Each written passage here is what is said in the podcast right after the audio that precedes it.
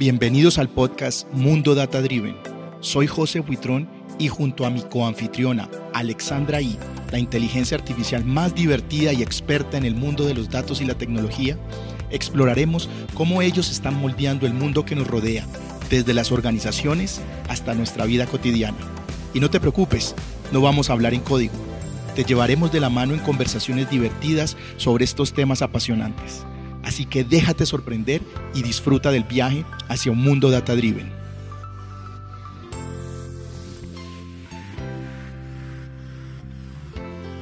Alexandra, me gustaría que probáramos un formato diferente. ¿Qué te parece si hacemos episodios donde resumamos libros relevantes para los tópicos de mundo data driven?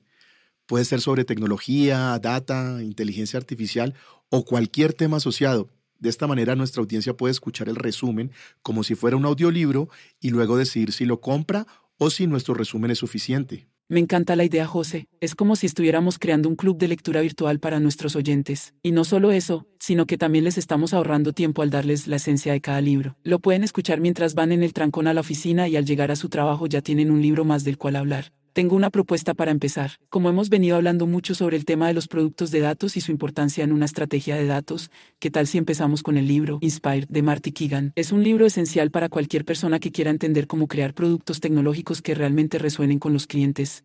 ¿Te parece si yo empiezo con la primera parte? Excelente idea, Alexandra.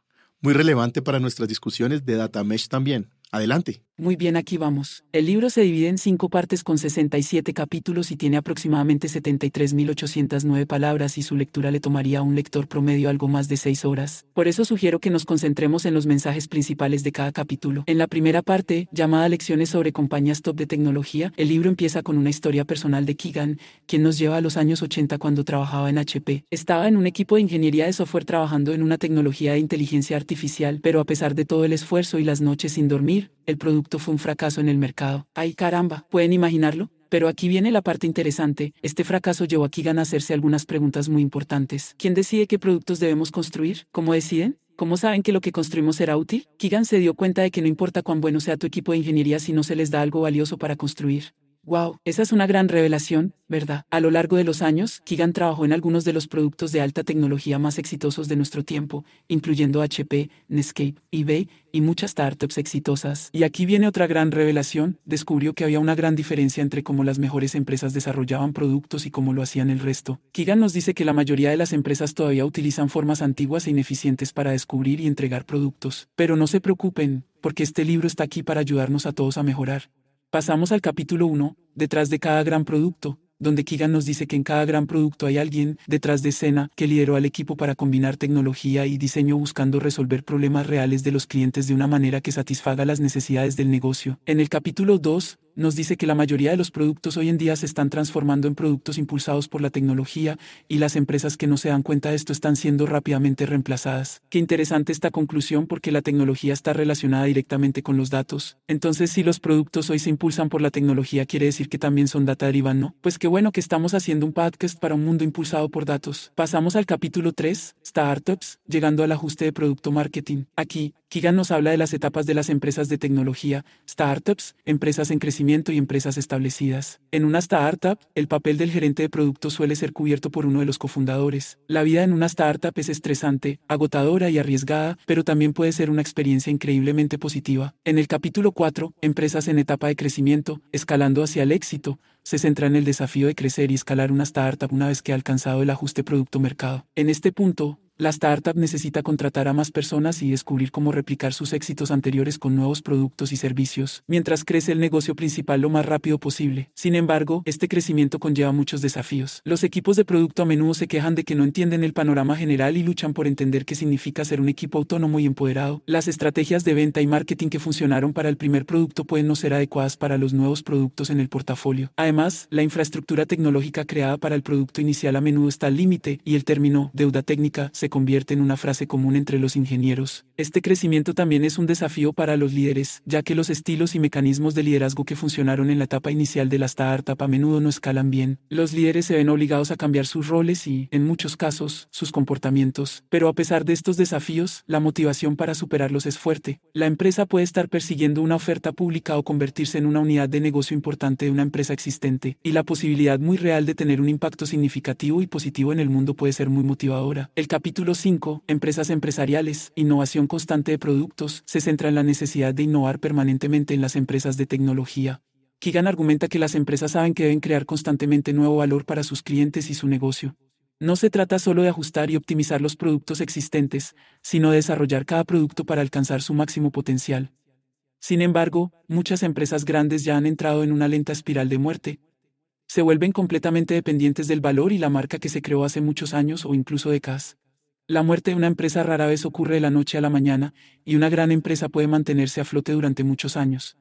Pero no hay duda de que la organización se está hundiendo y el final es casi seguro. Cuando la empresa era joven, probablemente tenía una visión clara y atractiva, pero cuando alcanza la etapa de empresa, ha logrado en gran medida esa visión original y ahora la gente no está segura de qué viene después. Los equipos de producto se quejan de la falta de visión, la falta de empoderamiento, el hecho de que se tarda una eternidad en tomar una decisión. El liderazgo también está probablemente frustrado con la falta de innovación de los equipos de producto. A menudo recurren a adquisiciones o a la creación de centros de innovación separados para incubar nuevos negocios en un entorno protegido. Sin embargo, esto rara vez resulta en la innovación que tanto desean. Y también escucharás muchas conversaciones sobre cómo empresas grandes como Adobe, Amazon, Apple, Facebook, Google y Netflix han podido evitar este destino. El equipo de liderazgo de la organización se pregunta por qué ellos no pueden hacer lo mismo.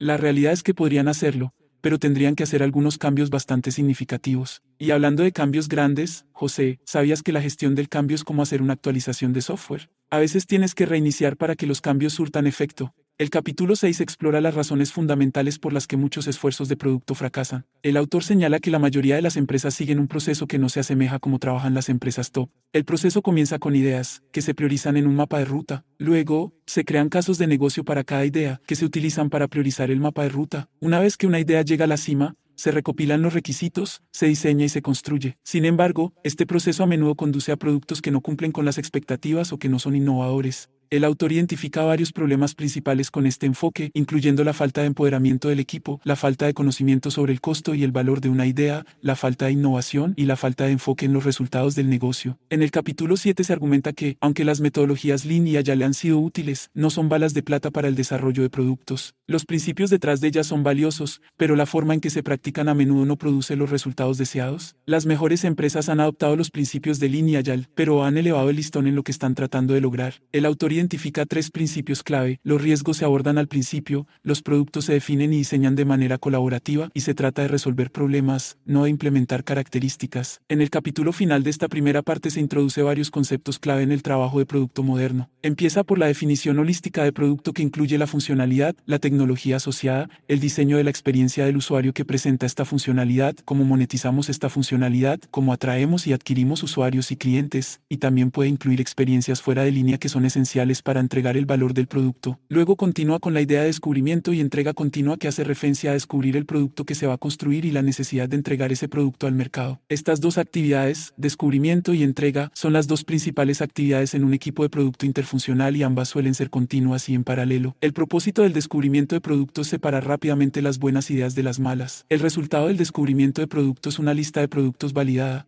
el propósito de la entrega de productos es construir y entregar estos productos con la calidad que asegure que puedes vender y ejecutar un negocio. La visión del producto hace referencia al objetivo de largo plazo de este producto, normalmente de 2 a 10 años en el futuro. Es como nosotros, como organización de producto, pretendemos entregar la misión de la empresa y el concepto de producto mínimo viable o MVP, el cual debe ser un prototipo, como su nombre lo indica, no un producto, para evitar el desperdicio de tiempo y dinero. Estos conceptos son fundamentales para entender cómo se desarrollan y entregan los productos en el mundo moderno de la tecnología.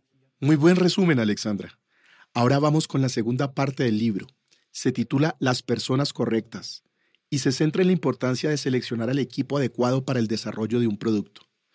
Sin embargo, me gustaría intentar una nueva forma para el resumen, y es no ir por cada capítulo, sino agruparlos con las ideas principales. En esta parte, el autor argumenta que la elección de las personas y la definición de los roles son factores determinantes para el éxito o fracaso de un producto. Se discuten los roles y responsabilidades de los equipos de productos modernos impulsados por la tecnología, destacando que muchas empresas aún están atrapadas en modelos antiguos. En la primera sección se habla de los equipos de producto y en la segunda sobre los roles de liderazgo de dichos equipos. La sección de equipos de producto inicia hablando de los principios de equipos fuertes de producto, los cuales son grupos de personas con habilidades especializadas y responsabilidades diferentes que sienten una verdadera propiedad de un producto o de una parte sustancial de un producto más grande. Los equipos de producto son descritos como equipos de misioneros, en contraposición a equipos de mercenarios. Los misioneros creen en la visión y están comprometidos a resolver problemas para sus clientes, mientras que los mercenarios construyen lo que se les dice.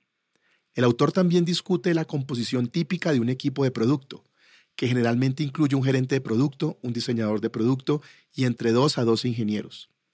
Otros miembros pueden incluir un gerente de marketing, uno o más ingenieros de automatización de pruebas, un investigador de usuarios, un analista de datos y en organizaciones de productos más grandes, un gerente de entrega. Se enfatiza la importancia de la autonomía y la responsabilidad del equipo. Los equipos de producto están allí para resolver problemas difíciles para el negocio se les dan objetivos claros y son responsables de cumplir con esos objetivos. Se les da la autonomía para descubrir la mejor manera de cumplir con esos objetivos y son responsables de los resultados. El autor también habla sobre la importancia de la colocalización del equipo, es decir, que los miembros del equipo se sientan físicamente uno al lado del otro. Aunque reconoce que esto no siempre es posible, argumenta que un equipo colocalizado superará sustancialmente a un equipo disperso. Finalmente, el autor explica por qué este modelo de equipo de producto ha sido tan efectivo. La colaboración se basa en las relaciones y los equipos de producto están diseñados para fomentar estas relaciones. Además, para innovar se necesita experiencia y la naturaleza duradera de los equipos de producto permite a las personas profundizar lo suficiente para adquirir esa experiencia. En lugar de simplemente construir lo que otros determinan que podría ser valioso, en el modelo de equipo de producto, el equipo completo entiende y debe entender los objetivos y el contexto del negocio. Y lo más importante, el equipo completo siente la propiedad y la responsabilidad del resultado. Posteriormente se habla del rol de gerente de producto y cómo éste puede llevar al éxito. El autor identifica tres formas en las que un gerente de producto puede trabajar, pero argumenta que solo una de ellas conduce al éxito. Estas formas son escalar cada problema y decisión al CEO o presidente de la compañía, convocar una reunión con todos los interesados y dejar que ellos lo resuelvan o hacer su trabajo correctamente. Kagan enfatiza que el gerente de producto necesita ser uno de los talentos más fuertes de la empresa, con habilidades y conocimientos en tecnología, negocios, clientes y producto. Además, el gerente de producto debe tener el respeto de su equipo de producto. También destaca las cuatro responsabilidades claves de un gerente de producto. Tener un conocimiento profundo del cliente, de los datos, del negocio y de su mercado e industria. El papel del gerente de producto no es un trabajo de 8 a 5 de la tarde, ya que requiere mucha dedicación y pasión por el producto y el papel que desempeña. Luego nos movemos al rol del diseñador de producto y cómo los gerentes de producto pueden trabajar eficazmente con ellos se destaca la importancia de tener diseñadores talentosos en el equipo y cómo su ausencia puede llevar a problemas serios. El diseñador de producto moderno es responsable del descubrimiento del producto, el diseño de la experiencia de usuario, la creación de los prototipos y las pruebas de usuario. Además, deben tener habilidades tanto en diseño de interacción como en diseño visual. También se advierte contra el error de hacer el diseño uno mismo como gerente de producto o proporcionar historias de usuario de alto nivel a los ingenieros para que ellos hagan el diseño. Es para esto que se necesita un diseñador de producto capacitado en el equipo. Se cierra con cinco claves para una relación exitosa y saludable con el diseñador. Hacer que se siente junto a ti. Incluir al diseñador desde el inicio de cada idea incluir al diseñador en tantas interacciones con clientes y usuarios como sea posible, resistir la tentación de proporcionar tus propias ideas de diseño y alentar al diseñador a iterar temprano y a menudo. Entramos ahora a hablar del equipo de ingenieros.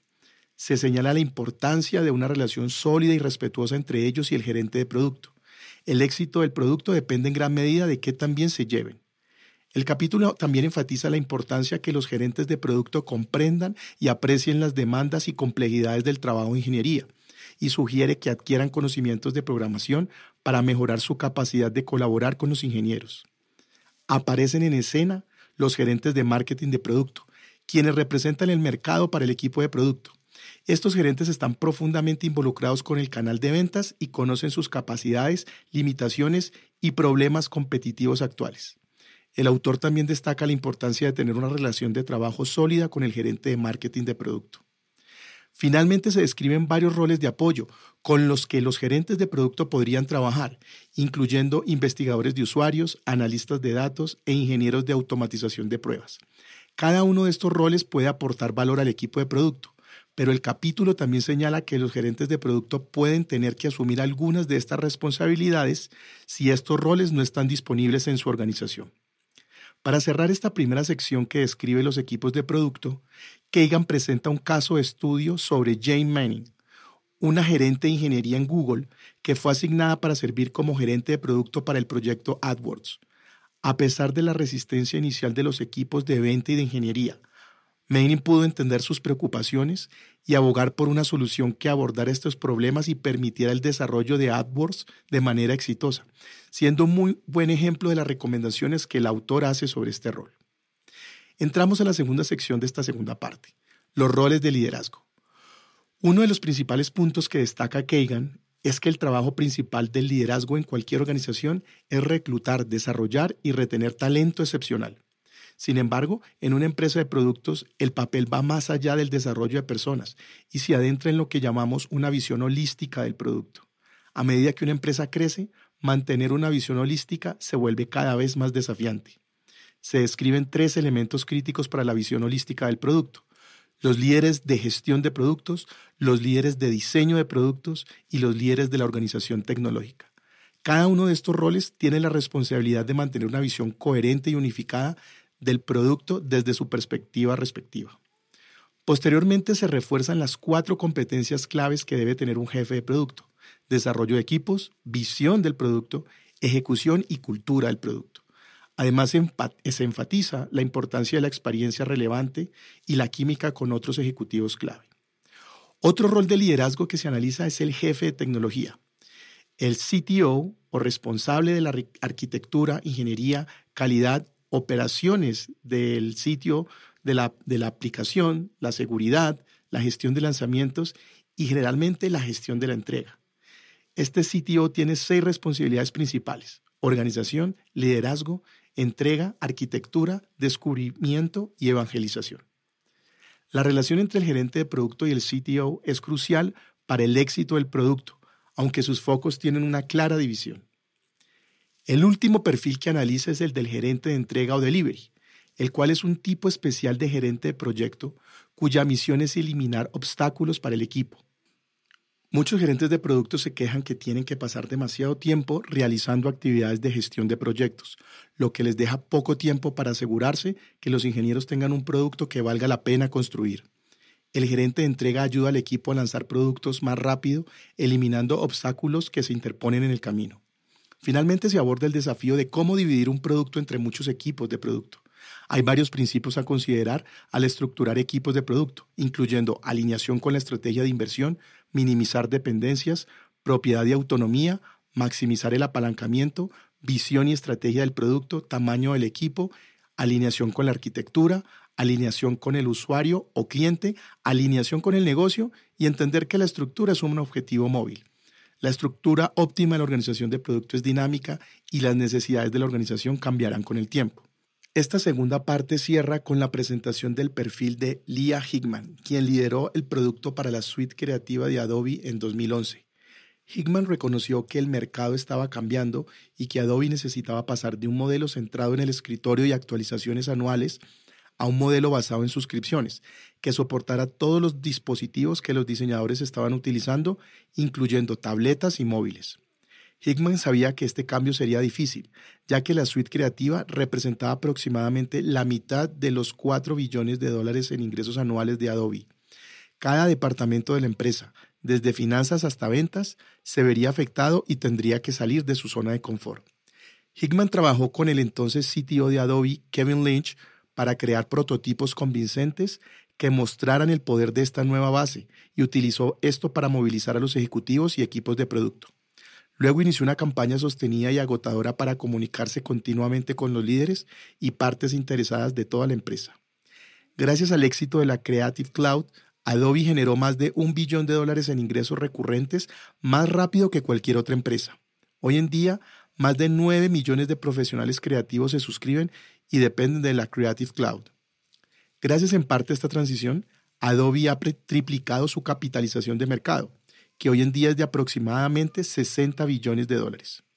Este capítulo destaca el papel crucial de un líder de producto en la conducción de cambios significativos en una empresa grande y cómo Hickman logró este cambio a través de una visión, estrategias claras y una comunicación continua con los stakeholders. Gran resumen, José, y me gusta tu estilo. Lo voy a copiar. No voy a discriminar cada capítulo, sino que iré discutiendo los temas e hilando la historia. Arrancamos la parte 3, el producto correcto. Esta parte explora cómo determinar en qué debería trabajar el equipo de producto. El autor empieza hablando del concepto de hojas de ruta de productos y cómo éstas a menudo se centran en la producción en lugar de los resultados. Se argumenta que las hojas de ruta de productos suelen ser la causa de la mayoría de los residuos y esfuerzos fallidos en las organizaciones de productos. También resalta dos verdades incómodas. Al menos la mitad de nuestras ideas de productos no funcionarán e, incluso con las ideas que resultan ser valiosas, generalmente se necesitan varias iteraciones para obtener los resultados comerciales esperados. Posteriormente se presenta una alternativa a las hojas de ruta de productos que incluye proporcionar a los equipos de productos los objetivos comerciales específicos que necesitan abordar, en lugar de una lista de ideas de productos. Se discute el concepto de compromisos de alta integridad para situaciones en las que se necesita comprometerse con una fecha o un entregable específico. En una siguiente sección, Kagan habla sobre la importancia de una visión de producto convincente e inspiradora y cómo el papel de la estrategia de producto es fundamental para cumplir con dicha visión, la cual describe el futuro que estamos tratando de crear, mientras que la estrategia del producto es nuestra secuencia de productos o lanzamientos que planeamos entregar en el camino para realizar la visión del producto. Entonces se presentan los 10 principios clave para desarrollar una visión de producto efectiva. Estos incluyen comenzar con el por qué, enamorarse del problema y no de la solución, no tener miedo de pensar en grande, no tener miedo de interrumpirse a sí mismos y ser obstinado en la visión pero flexible en los detalles. También se presentan cinco principios comunes a las buenas estrategias de producto, enfocarse en un mercado objetivo, segmento o hallar persona a la vez, no intentar ser todo para todos, la estrategia de producto debe estar alineada con la estrategia empresarial y la estrategia de producto debe estar alineada con la estrategia de ventas y entrada al mercado. Obsesionarse con los clientes, no con los competidores, es una trampa en la que muchas empresas caen diseñando productos y solo se lleva a ser un seguidor y no un disruptor. Y finalmente muy importante el comunicar la estrategia a través de la organización.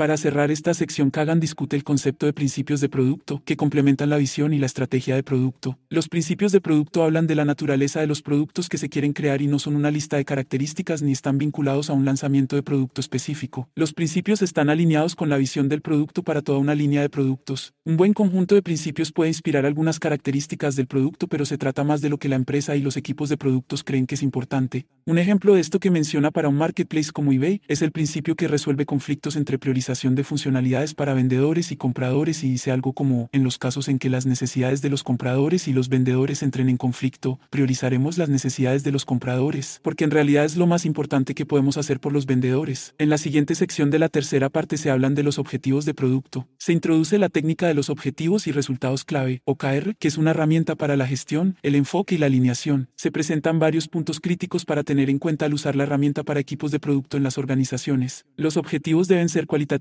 mientras que los resultados clave deben ser cuantitativos o medibles. Los resultados clave deben ser una medida de los resultados comerciales, no de resultados o tareas. Es fundamental que cada equipo de producto haga un seguimiento de su progreso activo en relación con sus objetivos que suele ser semanal. Sea muy transparente en toda la organización sobre los objetivos en los que está trabajando cada equipo de producto y su progreso actual. Finalmente se discute cómo los OKR se aplican a los equipos de producto. Se explica cómo los OKR pueden ayudar a cada equipo a entender cómo están contribuyendo al todo mayor, coordinar el trabajo entre equipos y evitar el trabajo parole Si implementa OKRs en una organización, la clave es enfocar sus OKR a nivel de equipo de producto. Esto significa que no debe permitirse que los OKR de equipos funcionales o personas individuales confundan el problema. Se debe centrar la atención de las personas en los objetivos de su equipo de producto. Si diferentes organizaciones funcionales, como diseño, ingeniería o control de calidad, tienen objetivos más amplios, como diseño responsive, deuda técnica y automatización de pruebas, deben discutirse y priorizarse a nivel del equipo de liderazgo junto con los otros objetivos comerciales, y luego incorporarlos a los objetivos del equipo de producto producto relevante. En la sección final Kagan discute cómo los OKR se utilizan a escala. Se presentan varios cambios que deben tener lugar a medida que se utiliza el sistema OKR a escala y se enfatiza que hay una mayor carga sobre el liderazgo y la gestión para asegurar que la organización esté verdaderamente alineada y que cada equipo de producto entienda cómo encajan en el conjunto y que están ahí para contribuir. También se habla sobre el evangelismo de producto, que significa vender el sueño. Se trata de ayudar a las personas a imaginar el futuro e inspirarlas para ayudar a crear ese futuro. Se dan 10 consejos para los gerentes de producto para vender el sueño, entre los que se incluyen el uso de un prototipo, compartir el dolor del cliente, compartir la visión, aprender a dar una gran demostración, hacer la tarea, mostrar entusiasmo y pasar tiempo con el equipo.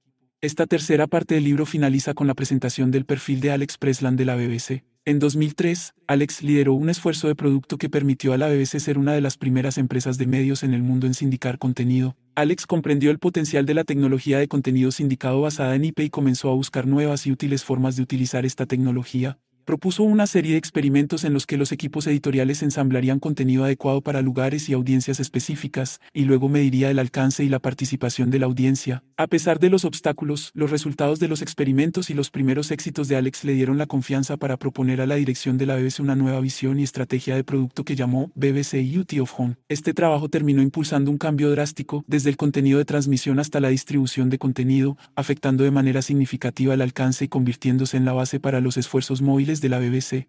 Y ahora nos movemos a la cuarta parte del libro y quizá la más densa, el proceso correcto. Esta sección del libro se centra en cómo los equipos de producto hacen su trabajo, explorando las técnicas, actividades y mejores prácticas utilizadas para descubrir y entregar productos exitosos de manera permanente. El autor enfatiza que el proceso correcto no es un solo proceso, sino una combinación de técnicas, mentalidad y cultura. Se da un énfasis especial en las técnicas de descubrimiento, ya que el enfoque está en los gerentes de producto y esa es su responsabilidad principal.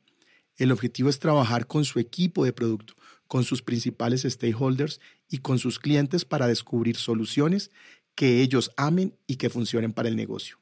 El propósito del descubrimiento de producto es abordar riesgos a partir de preguntas críticas. ¿El cliente comprará usará esto? El cual es un riesgo de valor. ¿El usuario puede averiguar cómo usarlo? Riesgo de usabilidad. ¿Podemos construirlo? Riesgo de factibilidad. Esta solución funciona para nuestro negocio, riesgo de viabilidad del negocio.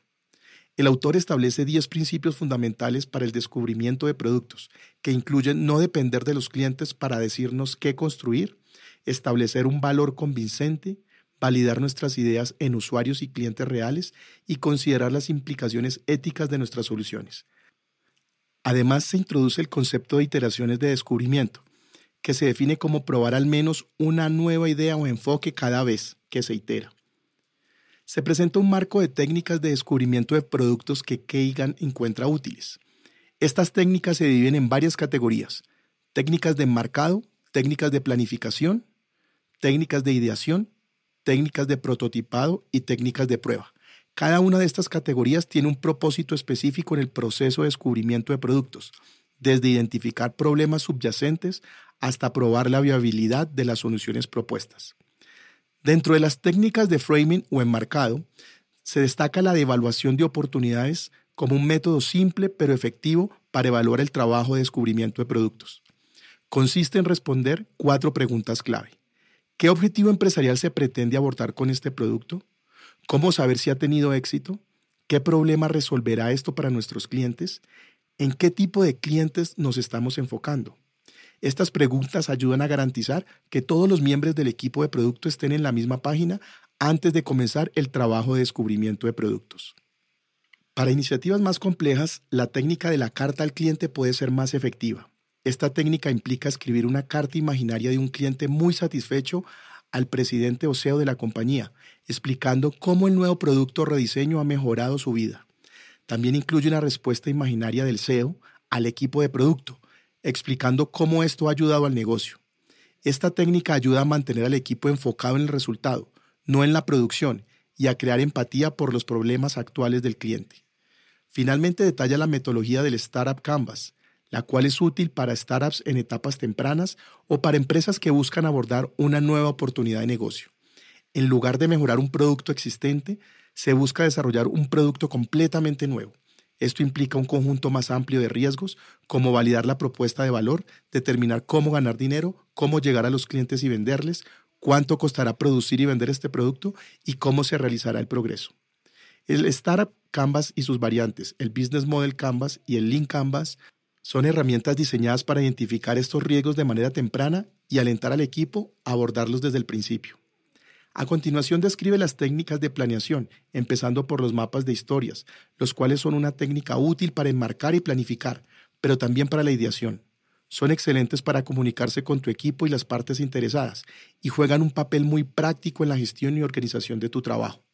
Un mapa de historias es útil durante todo el proceso de descubrimiento y entrega del producto. Los mapas de historias surgieron de la frustración con la típica lista de historias de usuarios con las cuales es difícil saber por dónde empezar. En un mapa de historias, las principales actividades del usuario se disponen a lo largo de la dimensión horizontal, ordenadas por el momento en el que ocurren de izquierda a derecha. A lo largo de la dimensión vertical, las tareas críticas se encuentran más arriba que las opcionales, y de esta manera se puede ver cómo el producto podría ir evolucionando a lo largo del tiempo. Otra técnica de planeación es la del programa de descubrimiento del cliente. El objetivo de las empresas es crear productos que puedan sostener un negocio. Sin productos potentes, los programas de marketing requieren costos de adquisición de clientes que son demasiado altos. La organización de ventas se ve obligada a ser creativa, lo que aumenta el costo y el ciclo de ventas y pone presión a la baja sobre el precio. Y el equipo de servicio al cliente se ve obligado a lidiar todos los días con clientes frustrados.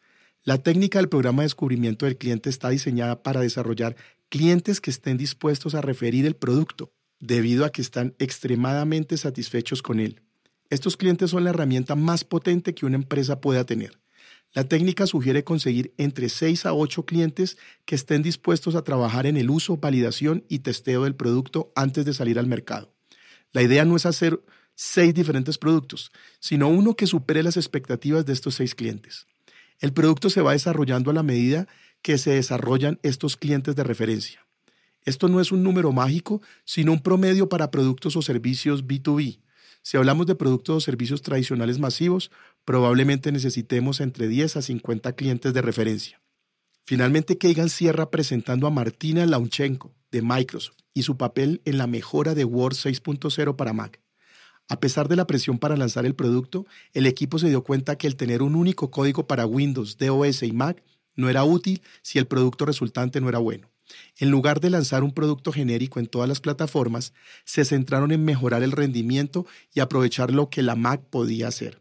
Finalmente lanzaron una versión 6.1 con funcionalidades que aprovechaban las capacidades de Mac y que en algunas instancias superaban a Windows, como la capacidad de contar palabras, que era muy importante para los editores de prensa, logrando un muy buen recibimiento por los usuarios de Mac. El libro sigue con las técnicas de ideación de descubrimiento y cómo generar ideas que realmente ayuden a resolver los problemas comerciales difíciles. Sugiere que los equipos de producto deben interactuar directamente y con frecuencia con los usuarios y clientes para obtener una cantidad suficiente y de calidad de ideas de producto.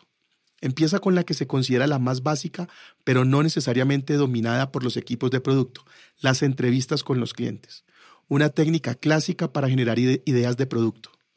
Aconseja establecer una cadencia regular de entrevistas con los clientes y aprender a hacer su trabajo para proporcionarles una solución mucho mejor, asegurándose de responder al menos cuatro preguntas.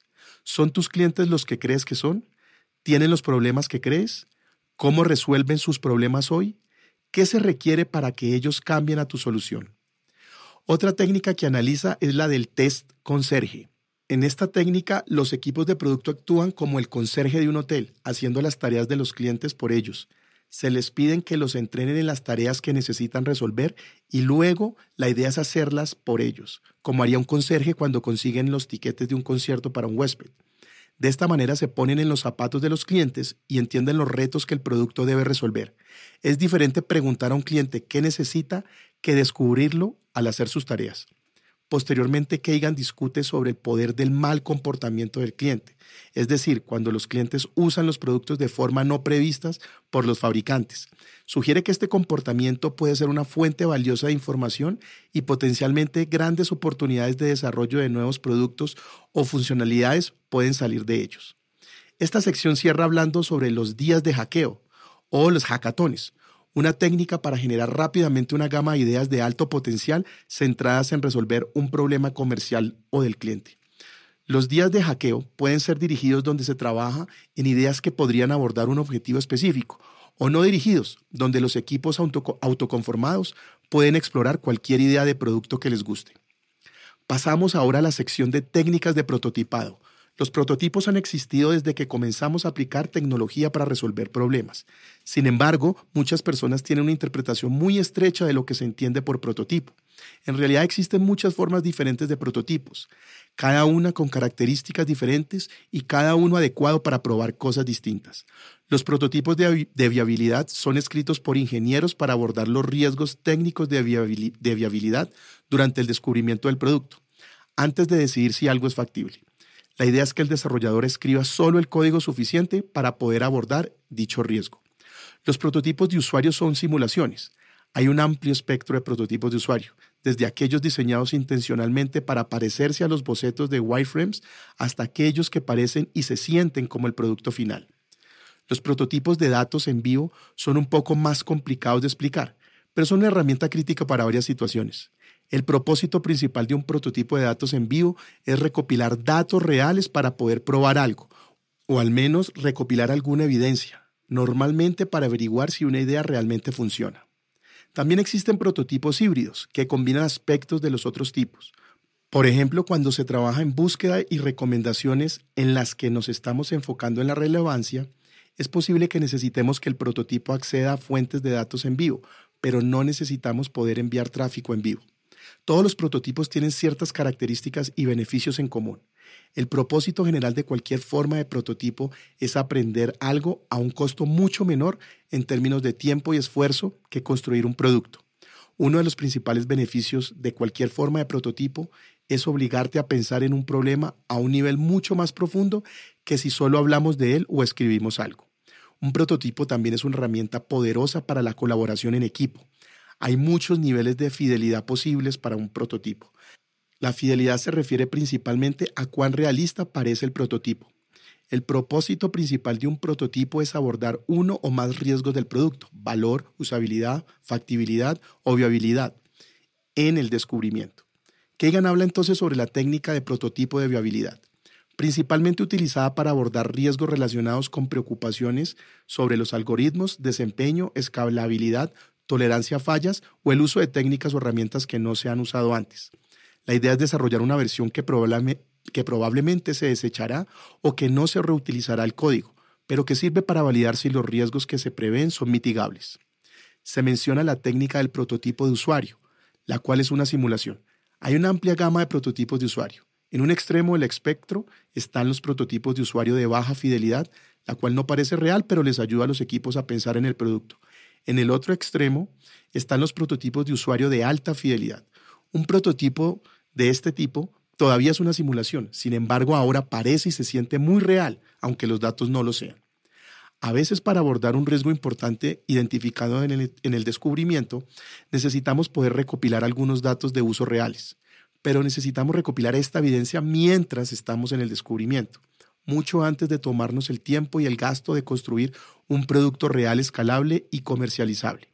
Este es el propósito de un prototipo de datos en vivo.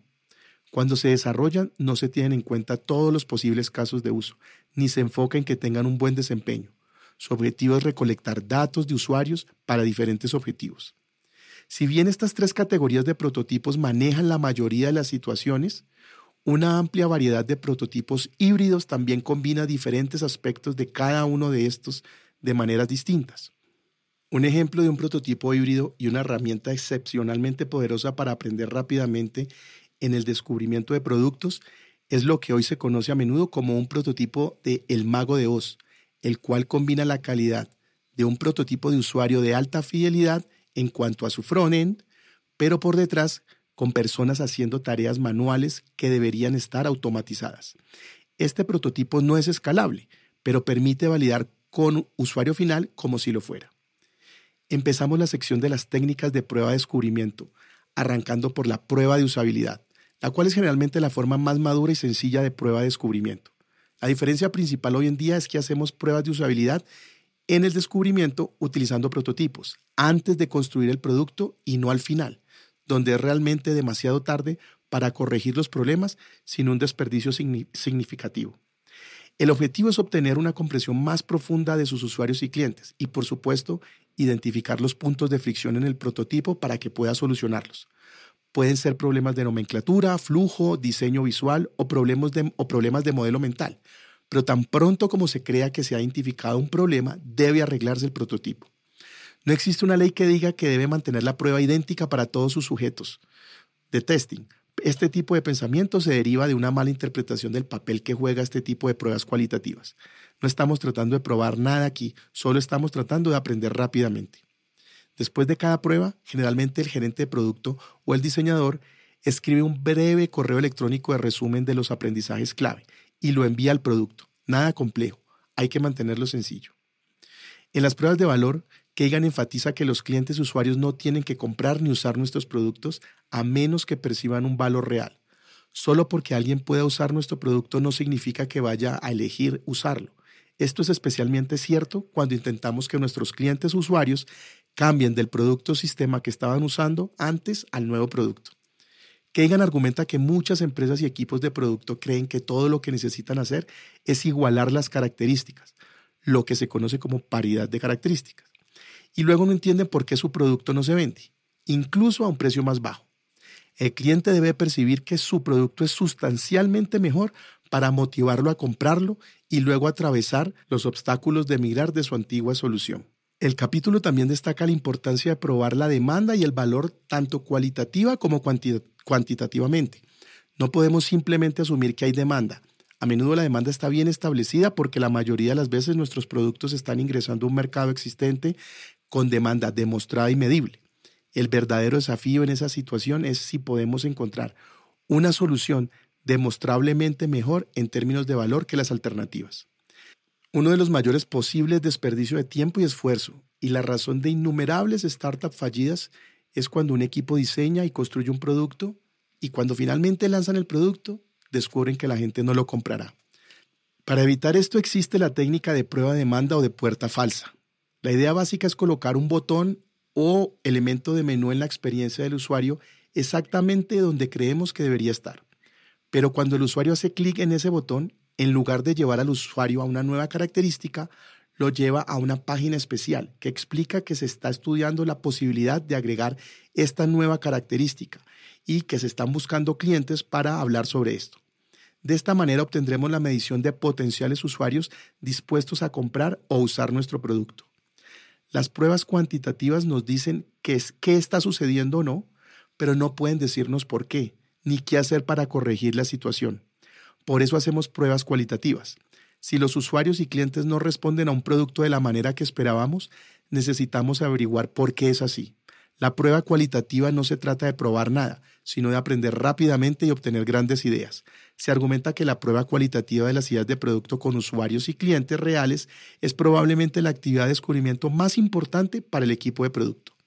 Existen muchas metodologías para hacer estas pruebas, desde las más comunes como los focus group y las entrevistas en profundidad, pruebas de usabilidad y pruebas específicas de valor donde a los clientes potenciales se les evalúa si estarían dispuestos a pagar o recomendar este producto.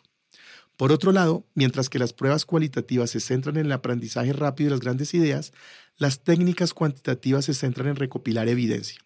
A veces recopilamos suficientes datos para tener resultados estadísticamente significativos y otras veces simplemente recopilamos datos de uso reales que consideramos evidencia útil para tomar una decisión informada.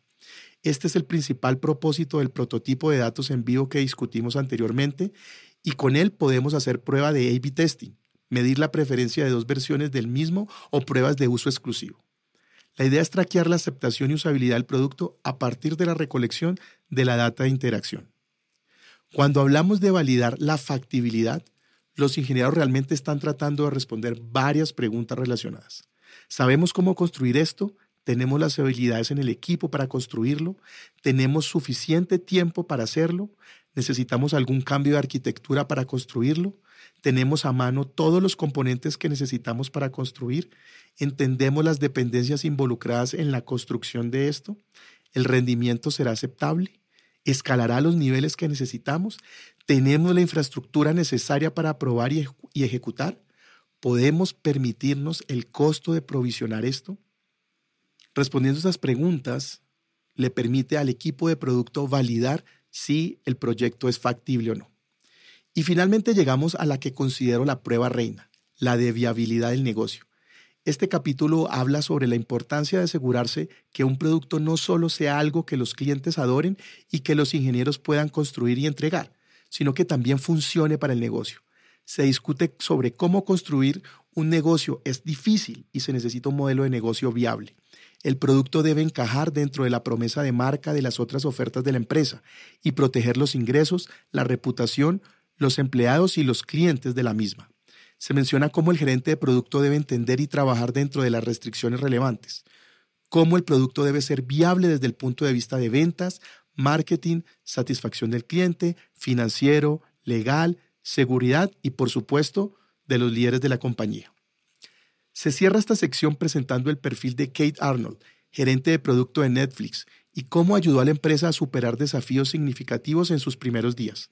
Se discute cómo Netflix pasó de un modelo de alquiler de pago por uso a un servicio de suscripción que le permitía consumir todos los DVDs que quisiera a los clientes, lo que resultó en un crecimiento significativo para la empresa, pero a la vez presentaba retos logísticos importantes, como la, que la mayoría de los clientes solo quería consumir los últimos éxitos, y esto implicaba un incremento en costos muy importante. Arnold y su equipo tuvieron que encontrar formas de equilibrar el deseo de los clientes de alquilar películas nuevas y costosas con la necesidad de la empresa de mantener los costos bajos.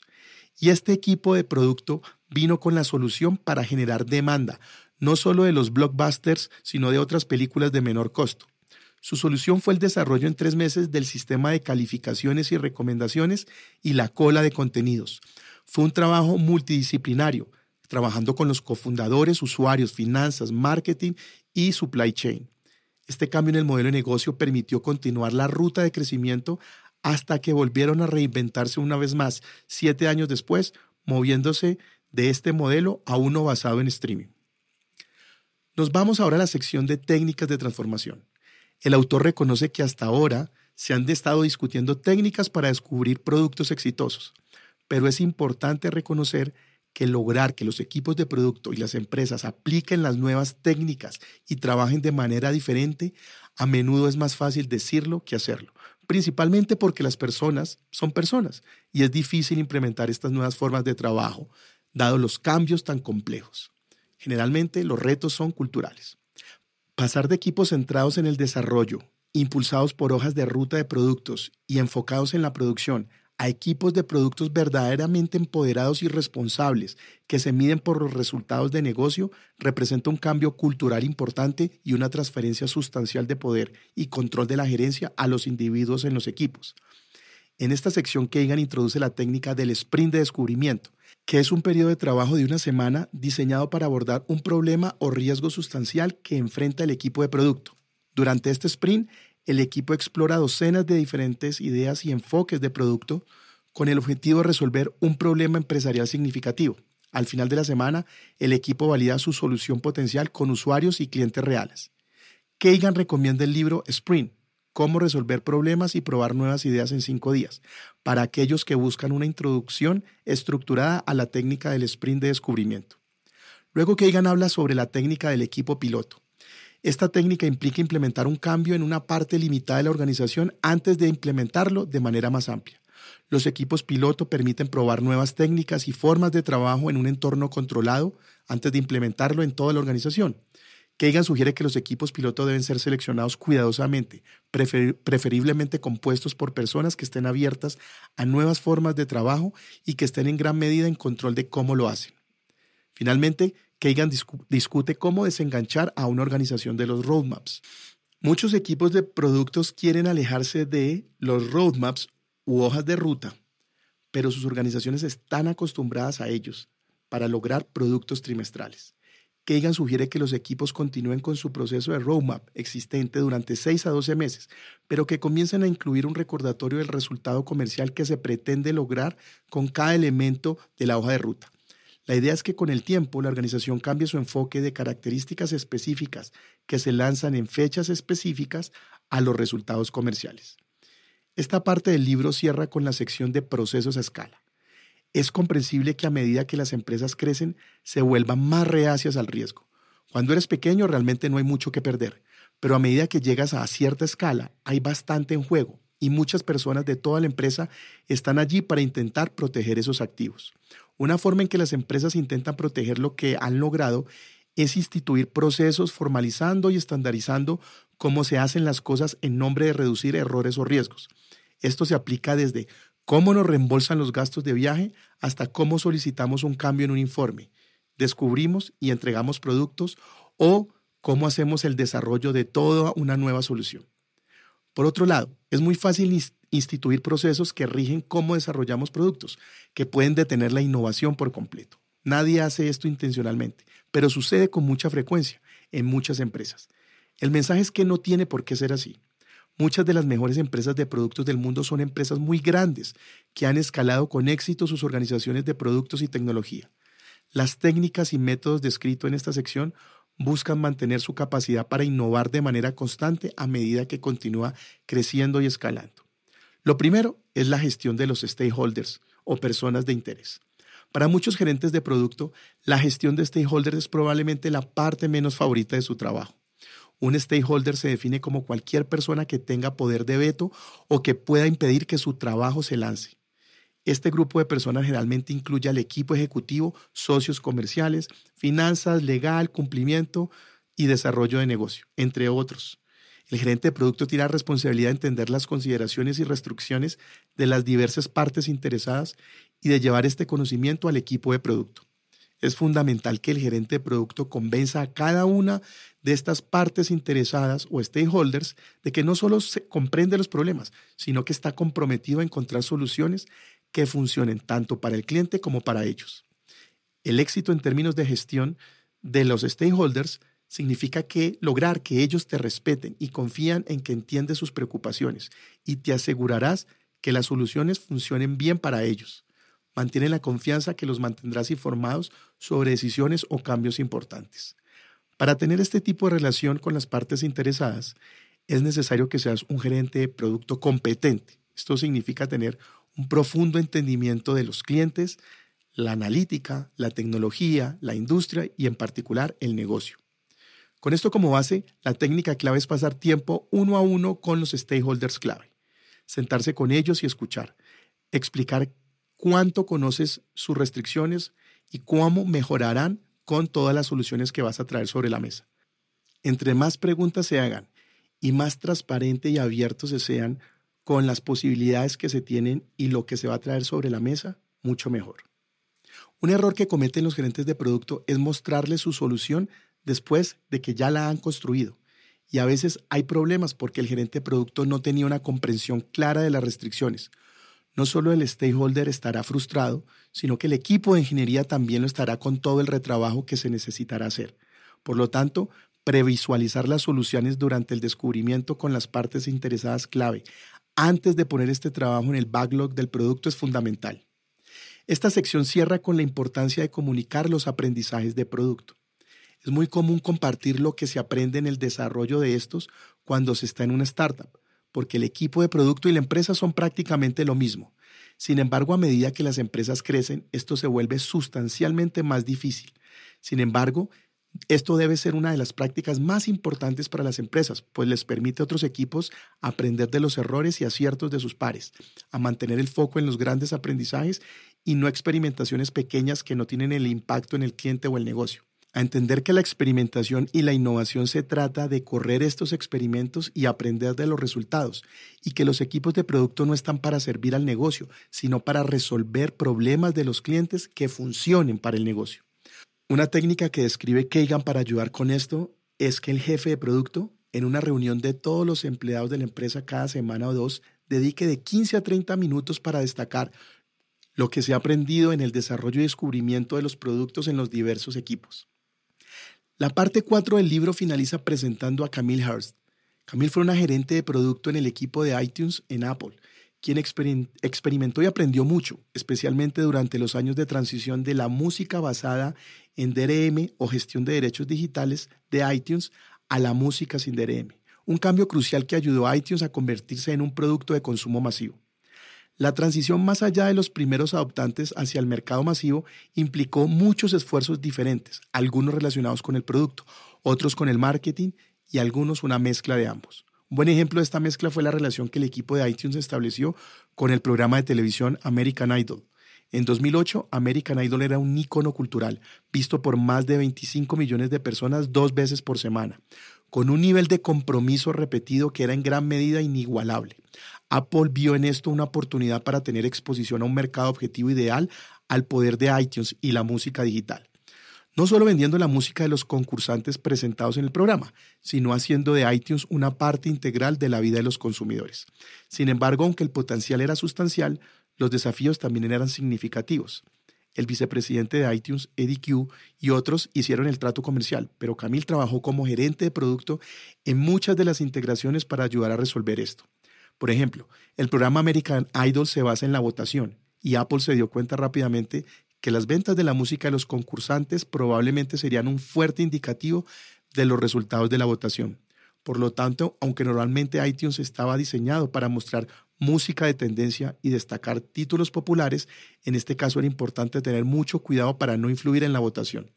Al enfrentar estos y otros innumerables desafíos, Camille y su equipo idearon soluciones tecnológicas que complementaban la experiencia de American Idol, pero también integraban a iTunes como un componente clave en la vida de los fans.